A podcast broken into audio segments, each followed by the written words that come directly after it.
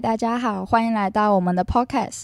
你们有没有问题想问父母，或者是好奇他们的想法，却又不敢当面开口问他们呢？如果有的话，那你们就可以透过我们的 Podcast，从不同的角度去探讨父母的想法。每一集我们都会邀请到不同的父母进行访谈，解开你心中的疑惑。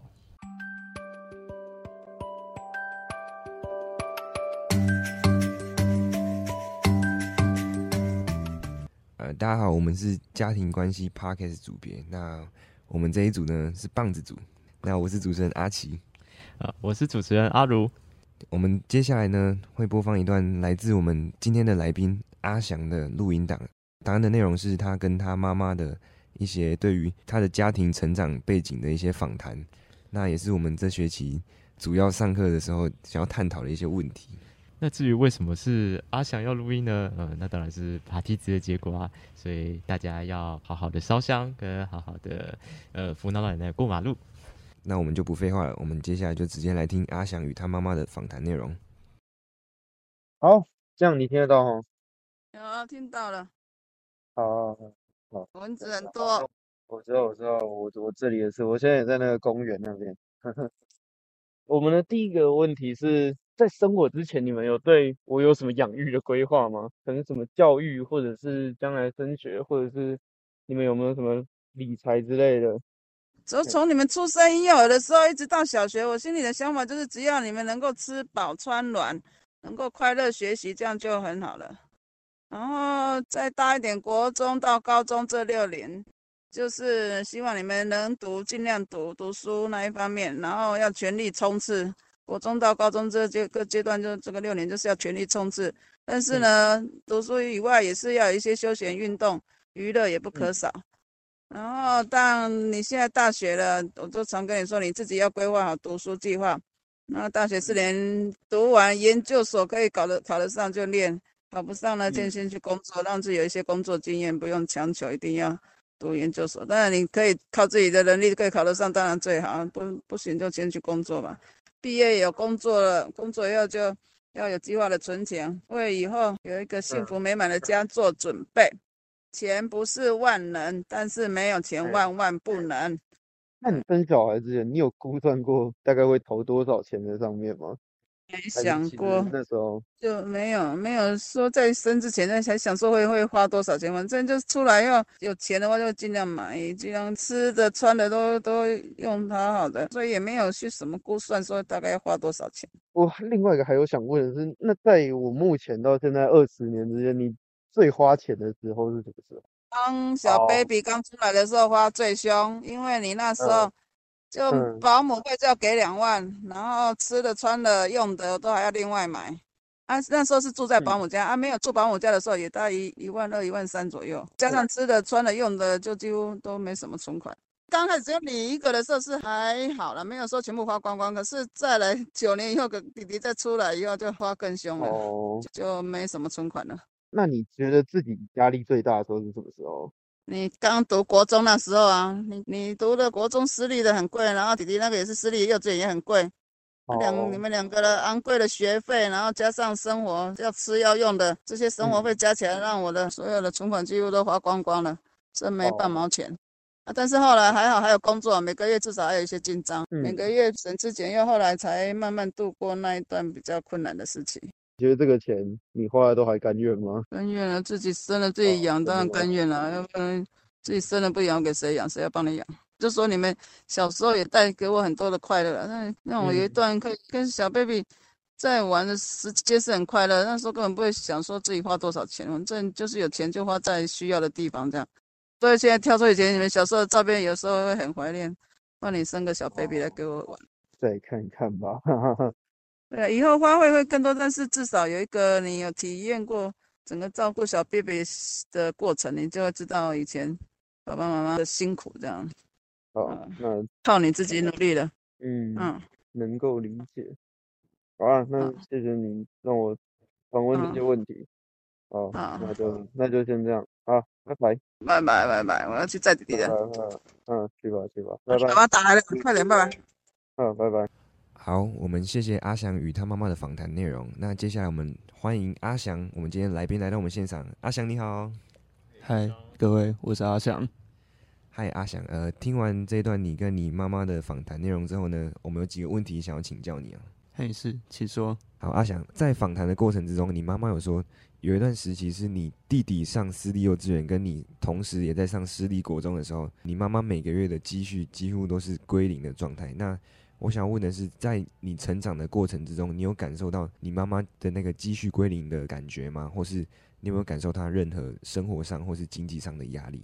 嗯，在我看来的话，其实我那个时候确实是有感觉到这件事情，因为从小到大，呃，这么讲好了，就是在我家里面，妈妈主要是负担我们所有的生活开销，然后还有教育的费用，所以其实我个人成长的生活压力，其实全部都是落在。妈妈身上也是看他这样子，从国小、国中，然后到现在大学。我那时候上国中的时候，我弟刚好也上幼稚园，然后那个时候两个人，一个是一学期五万，然后一个是一学期可能就两三万这样。重点是私立学校的学费还有学杂费都他妈超贵，然后每个月都要一直花钱，一直花钱，一直花钱。他也很常跟我抱怨这件事情。所以其实你本来就感觉到说，比方说家里，比方说像是。家人会一直跟你讲，或者是呃，你感觉到，比方说吃的东西变得比较简单之类的，其实是都有感觉的吗？是啊，是会有啊。就像我国小有一阵子吧，就那时候，我妈就只会带我去吃一些就是家里附近的小吃，那就真的是有一段时间真的是吃那些东西吃到非常腻，然后一直跟她讲说，哦，我今天可不可以不要吃这个？但是她隔天还是会带我去吃。但是那时候其实我还蛮小的，所以其实还没有认真体会到这件事情。认真体会到这件事情是开始呃上了高中之后，就那个时候开始才会比较有认知到，说我妈是真的身上背了很多压力。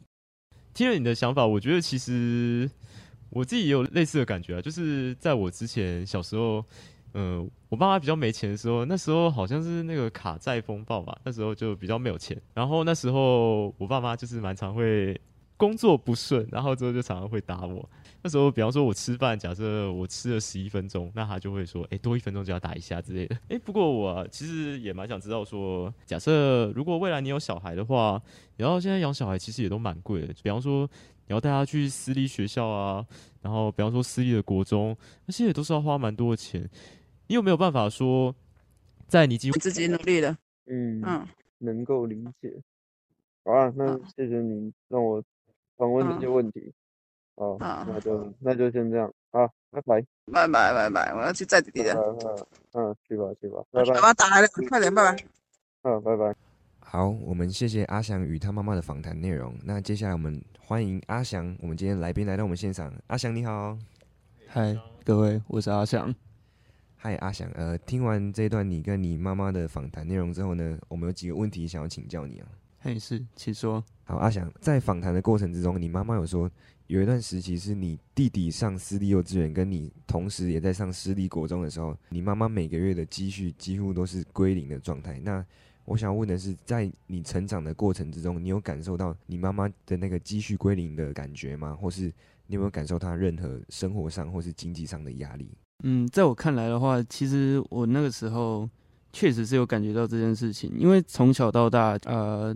这么讲好了，就是在我家里面，妈妈主要是负担我们所有的生活开销，然后还有教育的费用，所以其实我个人成长的生活压力，其实全部都是落在妈妈身上。也是看她这样子，从国小、国中，然后到现在大学。我那时候上国中的时候，我弟刚好也上幼稚园，然后那个时候两个人，一个是一学期五万，然后一个是一学期可能就两三万这样。重点是私立学校的学费还有学杂费都他妈超贵。然后每个月都要一直花钱，一直花钱，一直花钱。他也很常跟我抱怨这件事情。所以其实你本来就感觉到说，比方说家里，比方说像是家人会一直跟你讲，或者是呃，你感觉到，比方说吃的东西变得比较简单之类的，其实是都有感觉的吗？是啊，是会有啊。就像我国小有一阵子吧，就那时候我妈就只会带我去吃一些就是。家里附近的小吃，那就真的是有一段时间真的是吃那些东西吃到非常腻，然后一直跟他讲说，哦，我今天可不可以不要吃这个？但是他隔天还是会带我去吃。但是那时候其实我还蛮小的，所以其实还没有认真体会到这件事情。认真体会到这件事情是开始呃上了高中之后，就那个时候开始才会比较有认知到，说我妈是真的身上背了很多压力。听了你的想法，我觉得其实。我自己也有类似的感觉啊，就是在我之前小时候，嗯，我爸妈比较没钱的时候，那时候好像是那个卡债风暴吧，那时候就比较没有钱。然后那时候我爸妈就是蛮常会工作不顺，然后之后就常常会打我。那时候，比方说我吃饭，假设我吃了十一分钟，那他就会说，哎，多一分钟就要打一下之类的。哎，不过我其实也蛮想知道说，假设如果未来你有小孩的话，然后现在养小孩其实也都蛮贵的，比方说。你要带他去私立学校啊，然后比方说私立的国中，那些也都是要花蛮多的钱。你有没有办法说，在你几乎没有什么储蓄的时候，你还愿意花光所有的积蓄，然后之后每个月所有的钱都投入在他身上？好，那关于这个问题，在台湾啊，大家对于教育无非就是想望子成龙、望女成凤嘛。那在成长的过程中，我们无疑一定会想给小孩子最好的。但是当你今天身上真的没有钱的时候，你会怎么办？我会怎么办？那其实我想了一下这个问题之后，我应该还是会有多少钱做多少事，我不会强迫自己一定要把他送去真的非常厉害的地方，或者是让他去做非常厉害的事情。我会把我所有的资源都给他，但是我不会做超出我能力的事情。好，所以这样子听起来，你应该也是像你妈妈一样，就是愿意在能力范围，就是就算是花光当月的薪水，或是花了你大部分的积蓄，你也愿意为你的小孩。就是付出你你的资源这样，然后就是全心全意的在培养他长大。对，听起来很像是很多典型的台湾的家长的那种想法。那我们非常谢谢阿翔的分享。好啊，阿琴，听完他刚刚这样子讲，你不觉得像是比方说未来要养小孩要花多少钱？你不觉得其实也是一个深的问题吗？对，就是听完这段访谈之后，我除了觉得他妈妈非常的伟大之外，哦当然我去反省说，我家长在带我成长的过程中，他们也是很伟大。那我除了觉得。父母亲很伟大这件事情之外呢，我其实觉得对于有自己的小孩，其实是一件很可怕的事情，就是可能会真的会没有钱啊，或是就你只只能存一点点、一点点的钱这样。我自己是觉得说，呃，上大学之后，呃，生活费就是爸妈可能每个月就是给你一万块啊，这样子。有了父母给的钱之后，才会发现，哦，其实钱真的花的很快。那个生活费就是比方说，你只是稍微周末呃跟朋友去喝酒啊，或者是周末去吃个烧烤，哎，钱这个月就没有钱了。除了觉得钱花很快之外，本身如果有打工经验的话，应该也知道说，其实钱真的好难赚，尤其是台湾这种对于劳工很不友善的环境之下。所以觉得未来如果真的有打算结婚生子的话，最好是有一份很安稳的工作，而且是如果是那种可能一个月就大概三万多四万，自己生活都有的困难的，更何况是养小孩，就可能我们痛苦，小孩也痛苦啊。对啊，要是如果没有钱的话，就是小孩子可能也没有办法好好念书，那他们以后。未来可能也没有什么好的发展这样子，而且我自己是觉得养小孩现在也不能说什么养儿防老，因为其实你也不能期待小孩子就是长大之后还会这么爱你，然后还会每个月给你钱嘛。而且小孩子在社会上生存本来就很不容易，对，要也要看他们的能力啊。所以说在访谈之后呢，我们得到的结论应该就是就是不要轻易的有小孩子啊，最好是做好准备再生小孩，不然应该是会过得蛮蛮惨的。对，还是要呃。不少的钱，至少要让小孩子有办法呃，给他一个好的环境去成长。对对对，那我们今天节目内容就大概到这边。那各位观众，感谢你们的聆听，我们下次再见。